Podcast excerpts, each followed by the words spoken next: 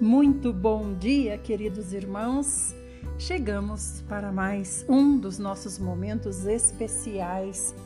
É o momento em que nós estamos junto com Deus todos os dias. Então, nós temos pelo menos 30 momentos desses tão especiais em um mês. Louvado seja o Senhor que tem nos sustentado assim, buscando a Ele.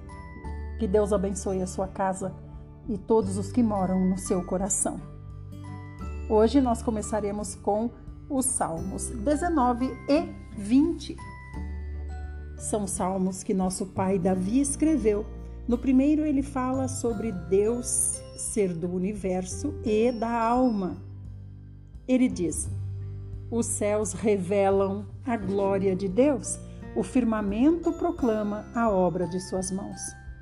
Um dia discursa sobre isso a outro dia, e uma noite compartilha conhecimento com outra noite. Não há termos, não há palavras, nenhuma voz que deles se ouça. Entretanto, sua linguagem é transmitida por toda a terra e sua mensagem até os confins do mundo. Nos céus, ele armou uma tenda para o sol que é como um noivo que sai de seu aposento como feliz herói a caminhar em sua jornada.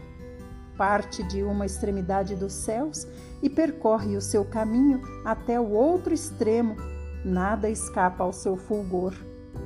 A lei do Senhor é perfeita e revigora todo o ser. As palavras que vêm do Senhor são dignas de confiança e transformam os mais humildes em sábios. Os preceitos do Senhor são justos e proporcionam alegria ao coração. Os mandamentos do Senhor são cristalinos e iluminam o entendimento. O temor do Senhor é puro e permanece eternamente. As ordenanças do Senhor são verdadeiras e todas igualmente justas. São mais desejáveis do que o ouro, mais do que muito ouro refinado, são mais doces do que o mel do que as gotas do favo. Por suas ordenanças, teu servo é esclarecido e existe grande recompensa em a elas obedecer. Quem pode perceber os próprios erros? Purifica, purifica-me, Senhor, dos que ainda não me são claros. Da mesma forma, livra o teu servo do orgulho para que ele nunca me domine. Então, experimentarei a integridade e serei inocente de grande transgressão. Que as palavras da minha boca e o meditar do meu coração sejam aceitáveis na tua presença, Senhor, minha rocha e meu vingador. O Salmo 20 fala sobre o dia da angústia.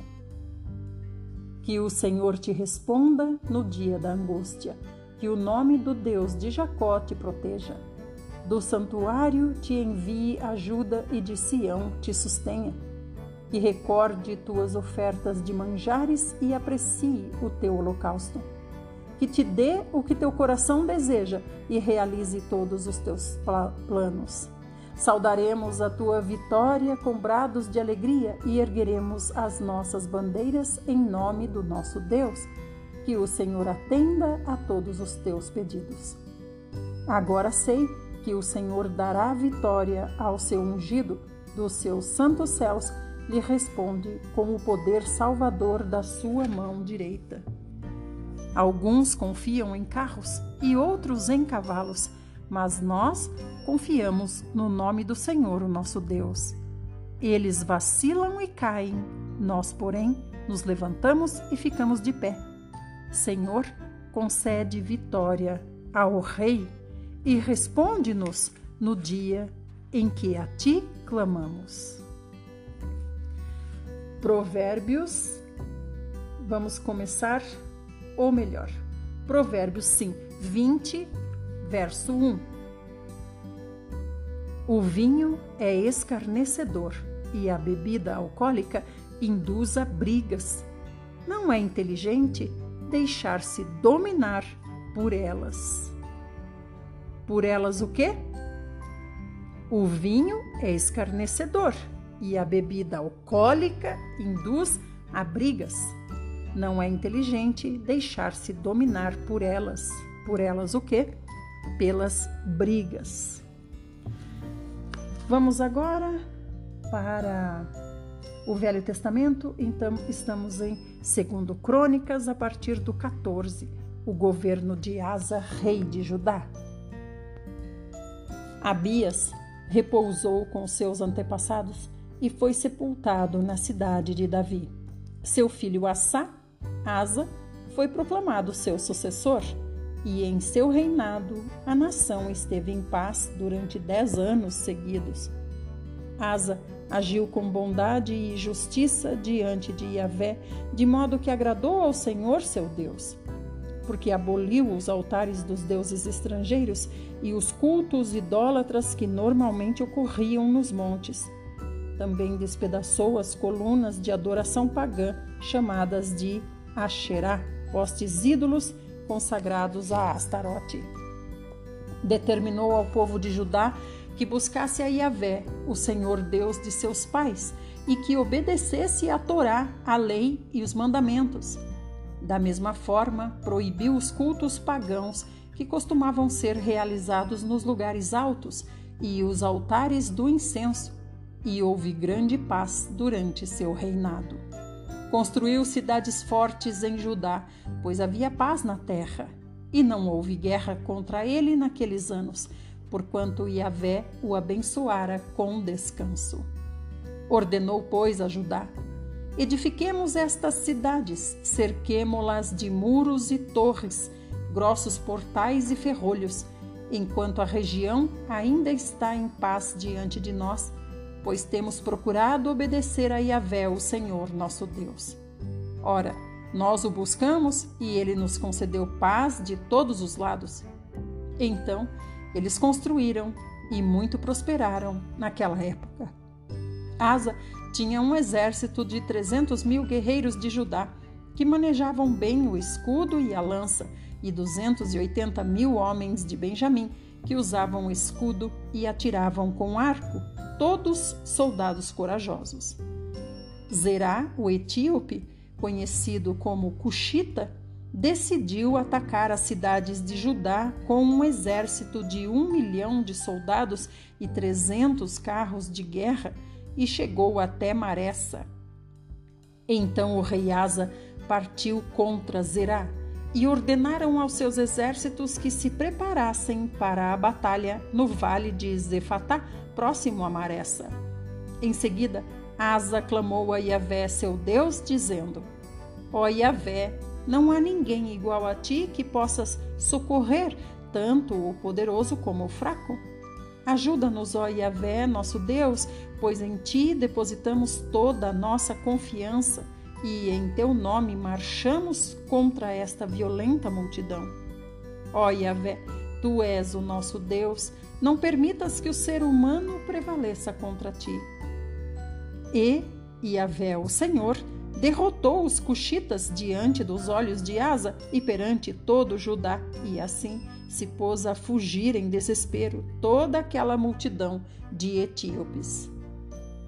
Asa e as tropas que o acompanhavam perseguiram os desgarrados cuxitas até Gerar.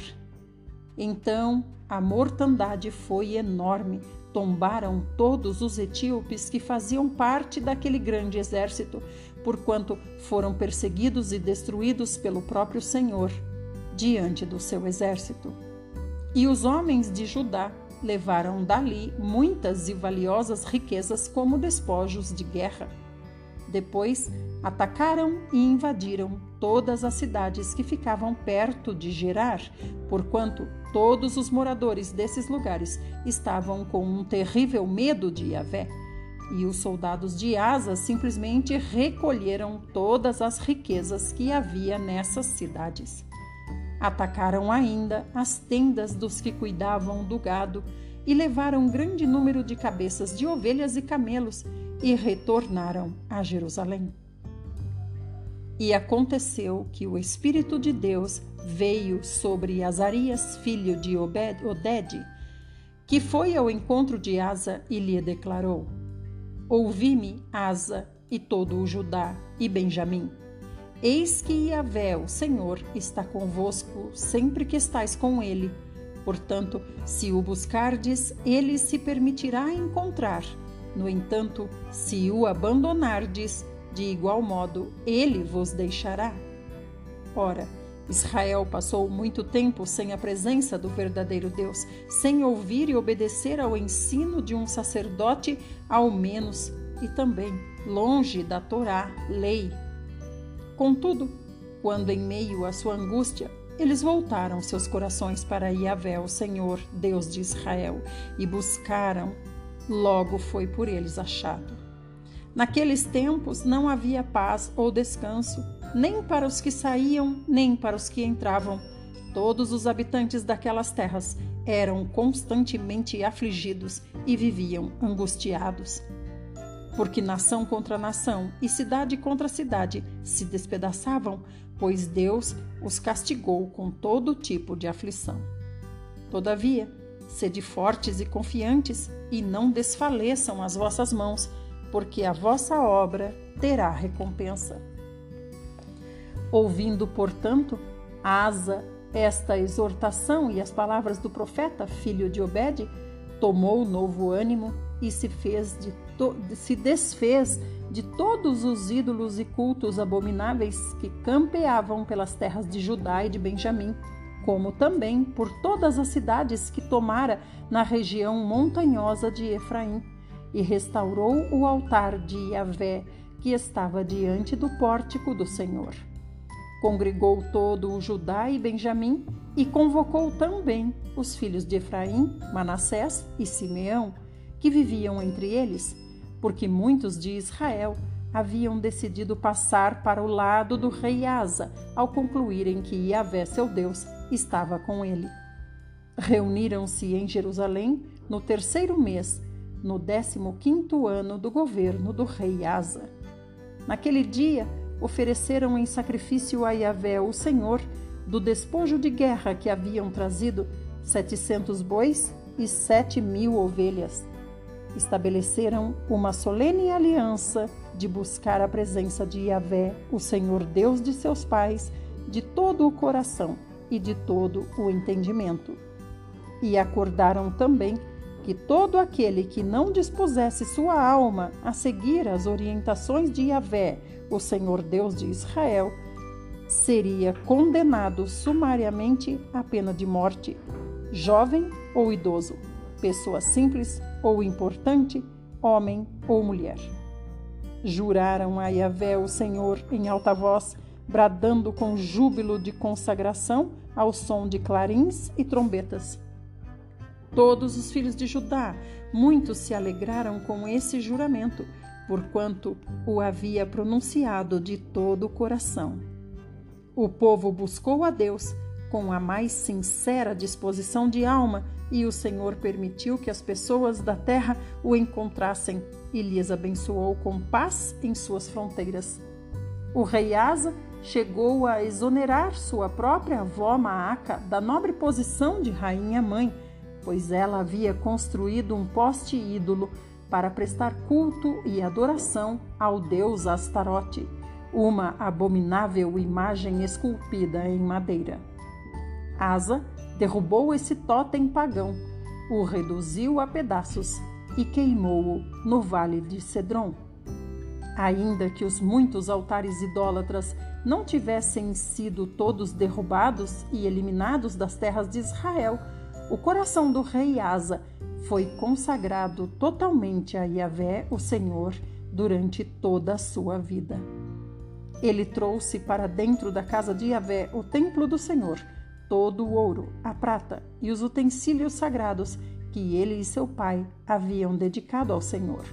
E assim não se teve notícia de qualquer rebelião ou guerra até o 35 ano do governo do rei Asa. No 36º ano do governo do rei Asa, aconteceu que Baasa, rei de Israel, invadiu Judá e começou a cercar de muralhas a cidade de Ramá, para assim controlar todo o movimento que passava pela estrada que ia até Jerusalém.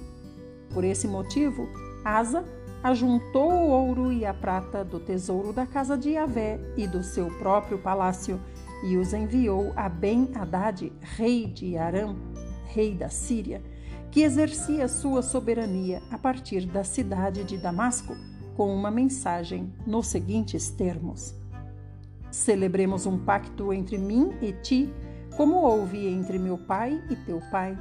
Eis que te mando ouro e prata como gesto de boa vontade.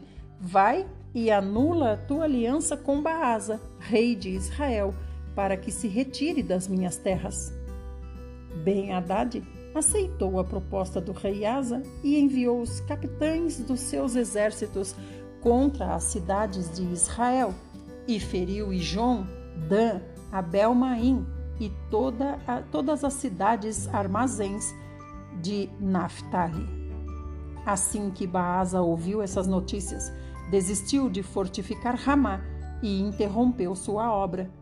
Então o rei Asa tomou todo o Judá e, convocando todos os homens da cidade, retiraram de Ramá as pedras e a madeira que o rei Baasa estivera usando na construção das muralhas em torno de Ramá. Com esse material, Asa mandou erguer muralhas em volta de Geba e de Mispar.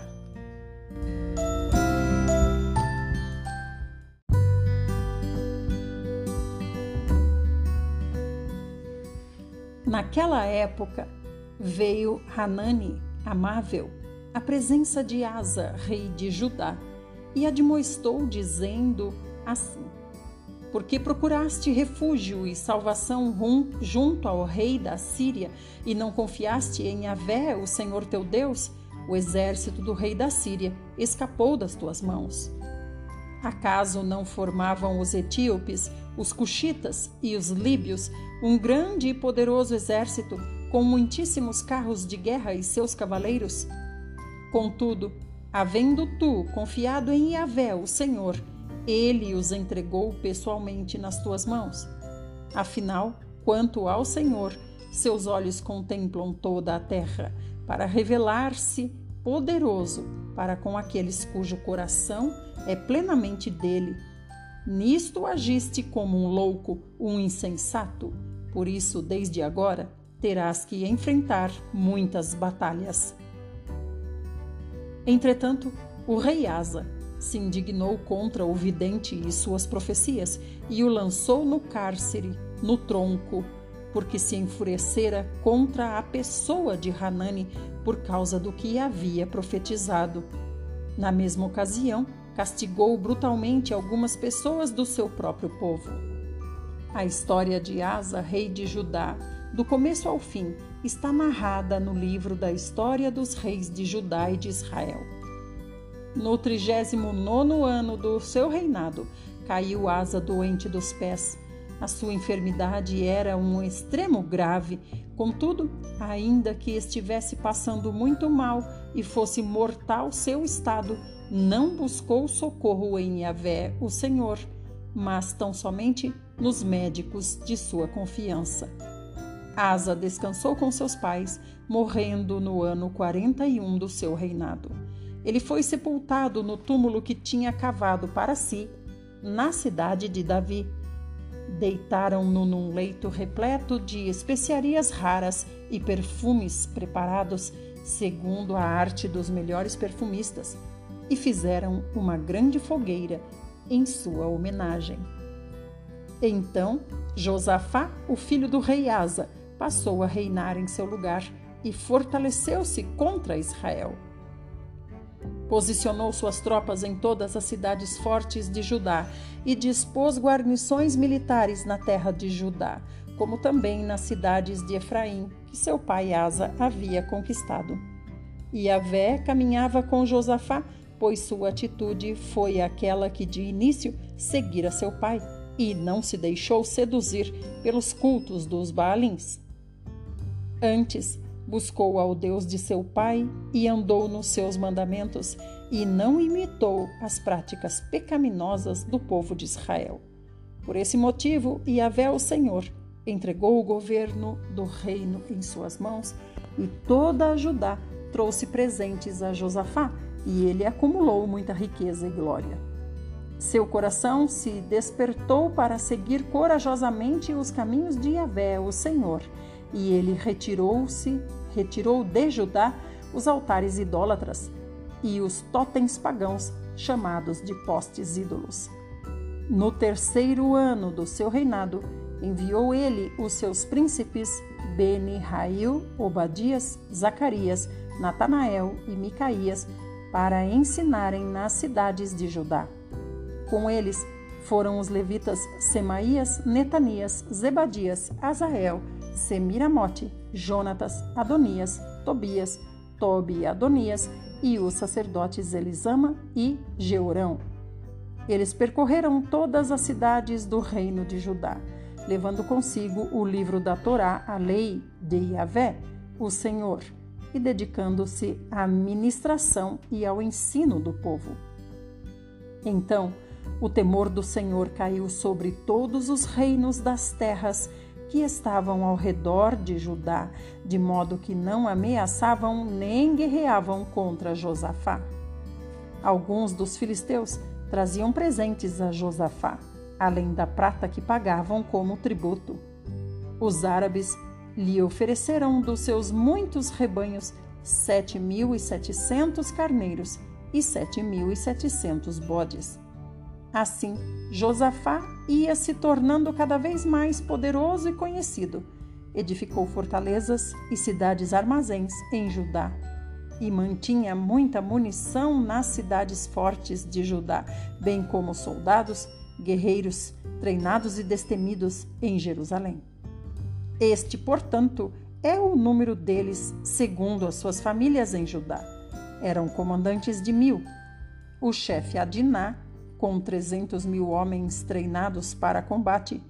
Em seguida, o líder Joaná, com 280 mil. Depois, Amazias, filho de Zicre, que se apresentou voluntariamente para o serviço de Yahvé, com seus 200 mil homens valentes. De Benjamim, Eliadá, homem nobre e corajoso, com 200 mil soldados armados de arco e de escudo. Depois dele, Josabade, com 180 mil homens treinados para a batalha. Estes eram os homens que serviam o rei, além dos que estavam estrategicamente posicionados nas cidades fortes por toda a terra de Judá. Josafá possuía grande riqueza e muita glória, e se tornou parente do rei Acabe. Depois de alguns anos, ele foi encontrar-se com Acabe em Samaria. Acabe mandou matar muitas ovelhas e bois e preparou um banquete para ele e todo o povo que o acompanhava, e o persuadiu a subir com ele para atacar a Ramote Gileade. Acabe, rei de Israel, indagou a Josafá, rei de Judá: Irás porventura comigo lutar contra Ramote Gileade? Ao que Josafá prontamente retrucou-lhe: Sou como tu e meu povo é como o teu povo. Eis que estaremos contigo na guerra. Contudo, acrescentou: Rogo-te que busques primeiro o conselho de Yahvé, o Senhor. Então o rei de Israel convocou quatrocentos profetas e lhes questionou: Devemos partir e atacar Ramote e Gileade, ou é melhor deixarmos de fazê-lo? Eles responderam-lhe: Vai Deus a entregará nas mãos do rei. Entretanto, Josafá indagou: Não há aqui mais algum profeta do Senhor a quem possamos consultar? O rei de Israel respondeu a Josafá: Em verdade, há ainda um, pelo qual se pode consultar Yahvé, mas eu o odeio, porque nunca profetiza o bem a meu respeito, mas sempre o mal.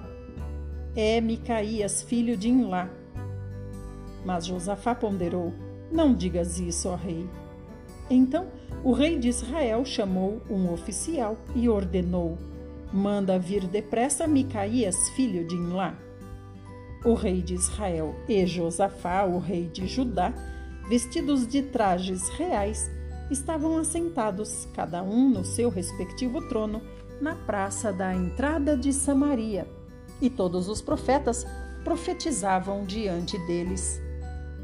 Então Zedequias, filho de Kenaaná, moldou para si uns chicotes de ferro e exclamou: Com estes ferirás os sírios, até que sejam completamente derrotados. E todos os profetas profetizavam o mesmo. Ataca Ramote Gileade e serás bem-sucedido, porquanto o Senhor a entregará nas mãos do rei. O mensageiro que tinha ido chamar Micaías lhe anunciou: Eis que os profetas são unânimes em suas profecias em favor do rei. Vede que também a tua palavra seja como a de um deles, e fala o que é bom e agradável. Porém, Micaías afirmou: Assim como vive Yahvé, o Senhor, o que meu Deus me revelar, isso declararei. Quando Micaías entrou na presença do rei, este lhe indagou: Micaías, devemos marchar contra Ramote Gileade ou não? Ao que ele respondeu prontamente: Atacai e sereis bem-sucedidos, e eles serão todos entregues nas vossas mãos. Mas o rei retrucou-lhe: Quantas vezes terei que te pedir que não me fales senão a verdade diante de Yahvé, o nome do Senhor? Então o profeta declarou: Vi todo Israel disperso pelos montes, como ovelhas que não têm pastor. E Yahvé revelou: Estes não têm senhor, volte cada um em paz para casa.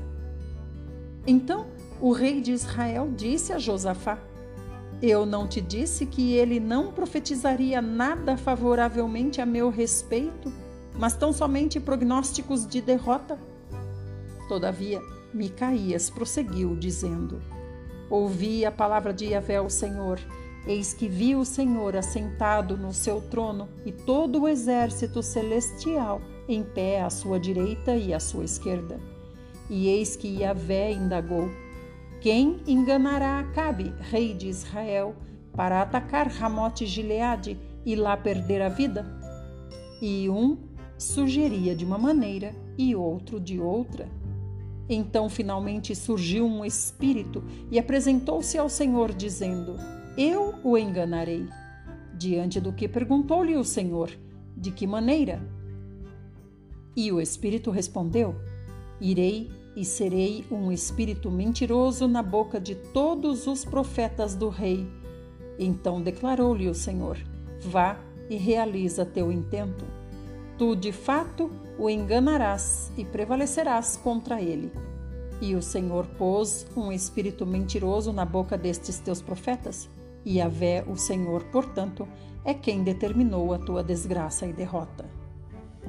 Imediatamente, Zedequias, filho de Kenaaná, aproximou-se, deu um tapa no rosto do profeta Micaías e interrogou: Como o Espírito do Senhor me deixou falar para ti?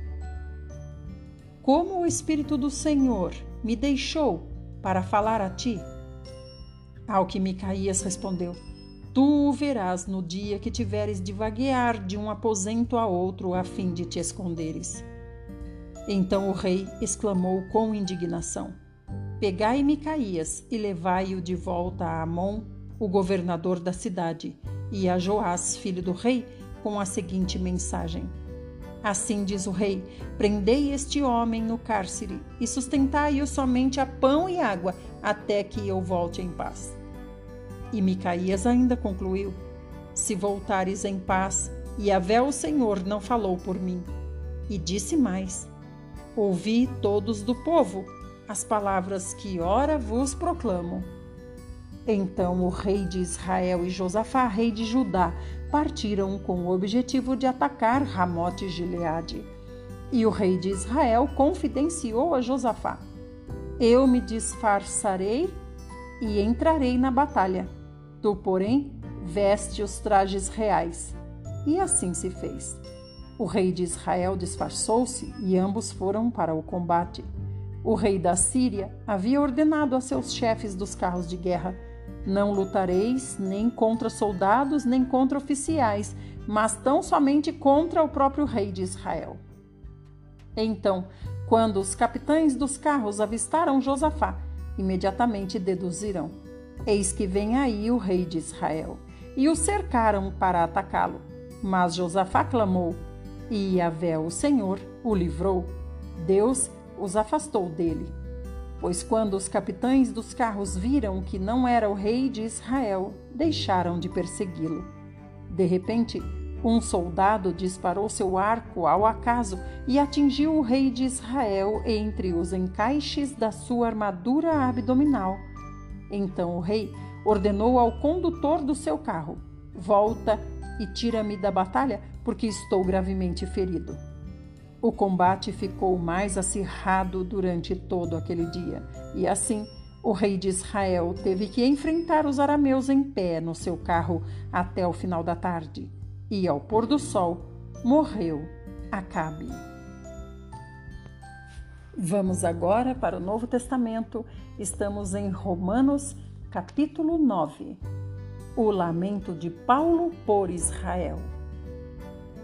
Paulo dizendo aos irmãos de Roma: Digo a verdade em Cristo, não falo em verdades, minha consciência o confirma no Espírito Santo, que tenho grande tristeza e incessante dor no meu coração porquanto eu mesmo desejaria ser amaldiçoado e separado de Cristo por amor de meus irmãos, que são meus parentes segundo a carne, os quais são israelitas, de quem são a adoção, a glória, as alianças, a promulgação da lei, o culto e as promessas.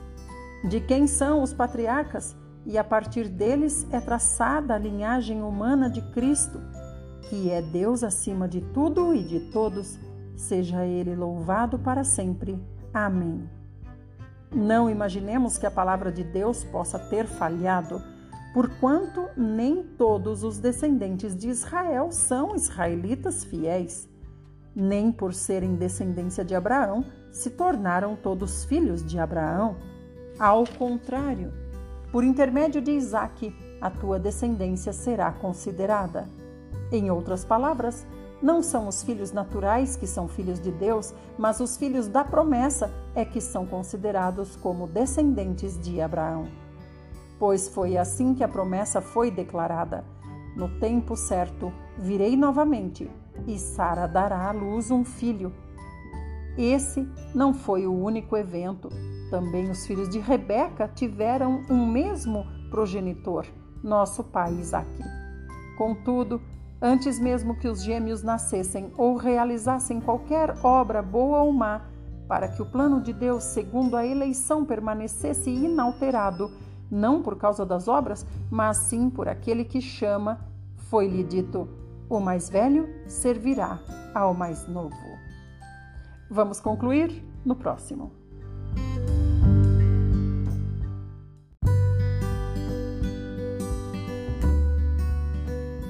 como está escrito: Amei a Jacó, mas rejeitei a Esaú.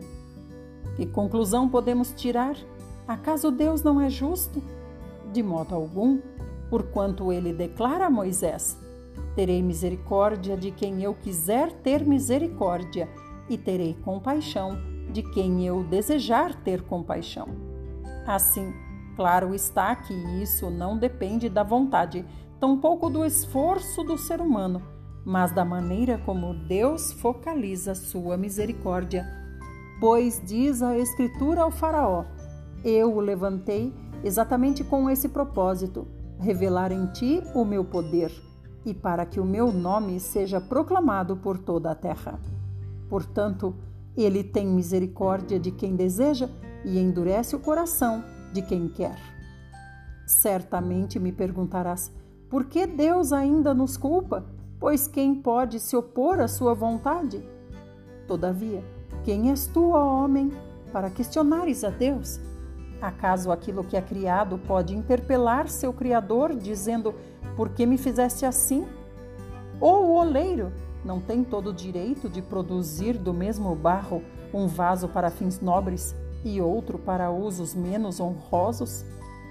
Mas o que tens a dizer se Deus suportou com muita longanimidade os vasos da ira, preparados para a destruição, porque desejava manifestar a sua ira e tornar conhecido o seu poder?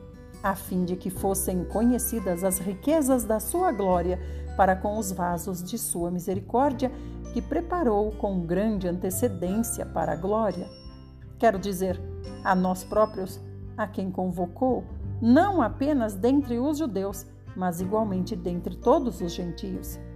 Como diz ele também em Oséias: Chamarei meu povo a quem não é meu povo, e chamarei minha amada a quem não é minha amada. E mais, acontecerá que no mesmo lugar em que lhes foi declarado: Vós não sois meu povo, aí serão chamados filhos do Deus vivo. Também Isaías proclama em relação a Israel: Ainda que o número dos israelitas seja como a areia do mar, apenas o remanescente é que será salvo. Porquanto o Senhor executará sobre a terra a sua sentença, rápida e de uma vez por todas. E como dissera Isaías anteriormente, se o Senhor dos exércitos não nos tivesse deixado descendentes, já estaríamos como Sodoma e Gomorra. A que conclusão chegamos? Os gentios que não procuravam justiça a receberam, uma justiça que vem pela fé. Entretanto, Israel, que buscava uma lei que trouxesse justiça, não a alcançou. E por que não? porque não a buscava pela fé, mas como que por meio das obras. Eles tropeçaram na pedra de tropeço. Como está escrito: Eis que ponho em Sião uma pedra de tropeço e uma rocha de escândalo, mas aquele que nela confia jamais será envergonhado. Aleluia, louvado seja o Senhor. Aqui concluímos a nossa leitura de hoje. Amanhã retornaremos e que o Senhor nos sustente até lá.